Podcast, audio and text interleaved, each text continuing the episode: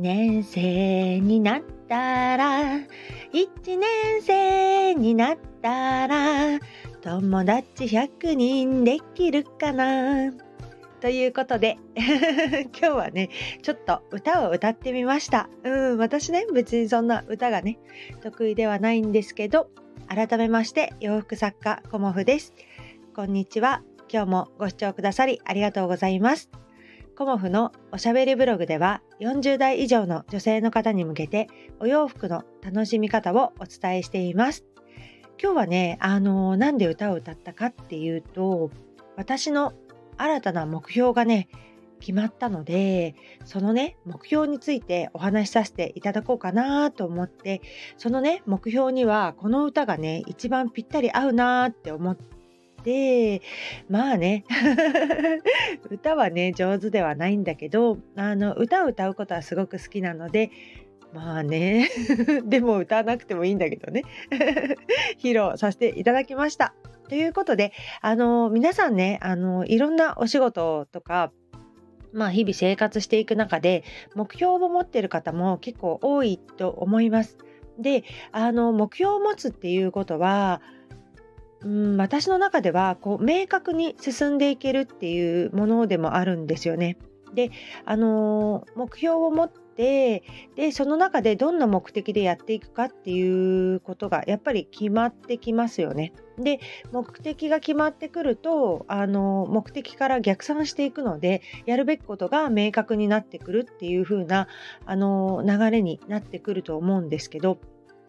私はね、あの、コモフのお仕事の、あの、目標で掲げているのは、生涯現役でっていうことなんですよね。うん、だから生涯現役であのお仕事をしていくためには一番大切なのは体なんですよね。うん、だからあの今まで私コモフ始めた時はねまだまだ30代前半から始めてだんだんあの後半になって今40代後半なんですけど私はね最初のうちはもう本当に子育てがあの中心の生活をしてましたので基本的にねあの子供のことをお家のことを第一優先第一優先にしてきました。であの空いた時間でというかその中であのお洋服を作っていたので、まあ、子供がねあのちょっと病気がちでほとんど結構家にいることが多かったんですよね。喘息のね発作が本当にあのひどかったのでねでもあの横に寝かせながらミシンをするというね ミシンしてたら横で寝れるのかっていうふうに思うと思うんですけどまあうちの子たちはねほんと子守歌のようにミシンの音を聞きながらでも寝られる子供でした。そうだからあのママ隣の部屋にいるからねっていうことであの子供を寝かしつけてお昼寝の間にね縫ったりとか、まあ、ほぼほぼあの夜中まで縫ってましたね私ね当時はね。あのそうしないとあのお約束の納期にも間に合わないですしあのきちんとねお仕事としてやっていくっていうことだったので、ね、でその中であのすごく感じたことはもう納品展示会というかね、あのイベント、委託のね、イベントがあるともうぶっ通しでずっと縫ってるっていうような生活をしてたんですよね。だんだん子供が大きくなってくると、まあ、学校に行ってる間自分の時間ってすごく増えてきますのであの日中もこうひたすらミシンに向かうっていうような生活をしてました。うん、でその中で私はねやっぱり腰痛が肩こりとかね腰痛肩こりがすごくひどくてあのぎっくり腰とかも何度もあの経験したりもしていました。うん、であとね夜遅くまでやっているので本当に徹夜30代って全然できたんですけど徹夜ではないね夜中の1時2時とか全然縫えてたんですけどだんだん40代になってくるとなんかね次の日に響いてくるっていうのかななんか午前中ぼーっとしちゃうんですよね。でそうなってくるとちょっとねパフォーマンスがやっぱり落ちてるなっていうのも感じたのでもうね40代半ばぐらいからはあの私はね睡眠をちゃんととるっていうこととあとはあのウォーキングをするとかねあの簡単なエクササイズをするっていうことをあのどんなに忙しくてもやるっていうことを生活の一部に取り入れてきました。でそうするとあのすごく体の調子がいいんですよね。であの今まあ、私40代後半なのでねあまあ、更年期っていう世代にもかかってきてるとは思うんですけど、あのまだね更年期障害って言われるような症状が今のところはないです。うん、だからそういうこともねありがたいことであってあの、まあ、これからねあの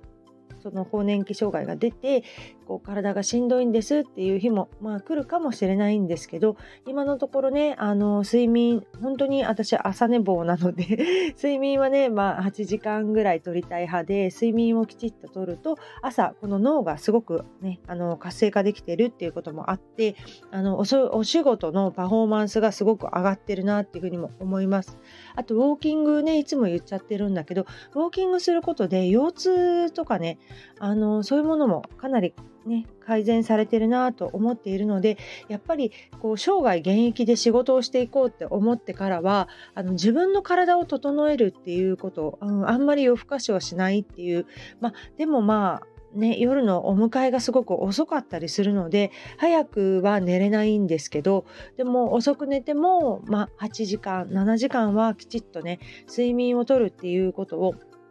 私はあの心がけています。まあ寝すぎじゃないのかっていう感じもあるんですけどやっぱりこう毎日毎日こう全力投球まあ、してるわけではないんだけど ちょっとねあののんびりしちゃう時もあるんだけどやっぱりイベントの追い込みとかになってくるとほぼほぼ毎日全力投球みたいな感じになるのでその時ねやっぱり体力がないとやっていけれないなと思っていて、まあ、疲れやすいとかねあの頭がぼーっとするとかだとちょっとねあのパフォーマンスね下がっちゃうのでそういうところはね気をつけています。であの生涯現役っていう目標だとちょっと咲きすぎちゃってね漠然としてるなっていうのをねすごく感じてはいました。だけど私的にあの何を目標としてやっていくかっていうのがまだね、あのー、見えてきてなかったんですけど最近ねすごくね降りてきたことがあってそれがねあのコモフ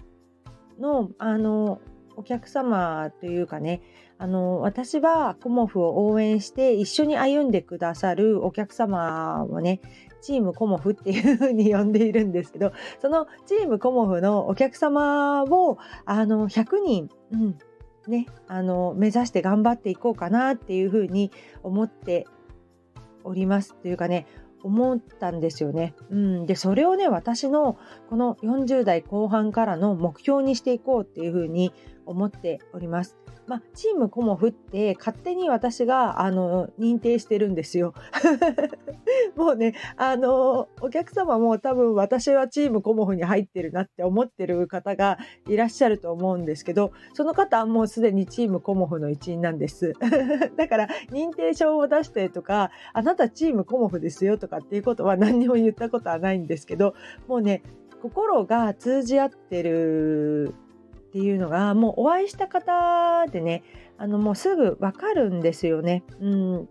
だから、あのコモフのね、あのお客様の中でこうあの方とあの方はもうチームコモフだなっていう風な感じで 私の中であの勝手にね認定させていただいてるんですけどあの本当にコモフというブランドを一緒にこう支えてくださる盛り上げてくださる方、うん、心がね通じ合ってくださる方をあの私のチームコモフのメンバーとさせていただきましてそのねチームコモフのうんとメンバーさんを私はね100人あの目指したいなっていうふうに思っています。まあね、そういうことでね朝100人っていうふうに思った時にあのこの歌が一番合うのではないかと思ってねあの小学生1年生になる時ねあのお友達100人ね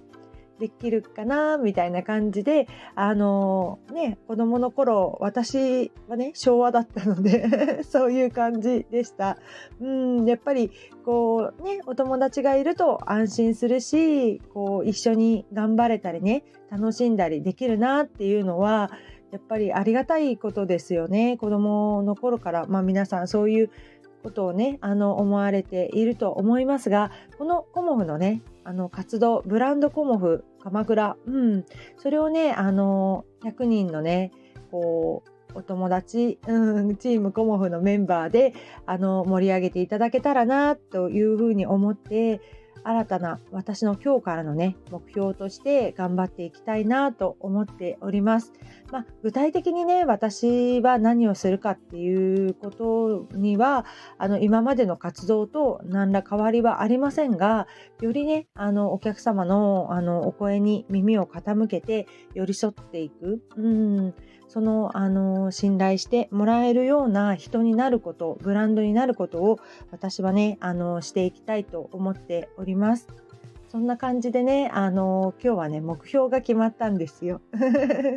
だから、やっぱり目標が決まったら、こう、なんかね言いたくなっちゃうんですよね次の目標に向けて、うん、だからねこうやってこう声で発信させていただけてあの聞いていただけるのってねありがたいなと思っております。あの、小さなブランドではありますがコツコツ進んでいく様子もねこの配信を通して見ていただけたらまあとっても嬉しいですね。うんなのでねあの失敗ねいっぱいあります。うん、10個やって9個失敗してそして1個の芽が出てそこから試行錯誤してやっていくみたいなそんな日々ですがあのこれからもね頑張っていきたいと思いますのでどうぞお付き合いよろしくお願いいたします。そしてこのね、あの音声配信、スタンド FM、他にもポッドキャスト、YouTube 配信させておりますので、仲良くさせていただいたら、いただけたらありがたいです。今日もご視聴くださりありがとうございました。洋服作家コモフ小森屋隆子でした。ありがとうございました。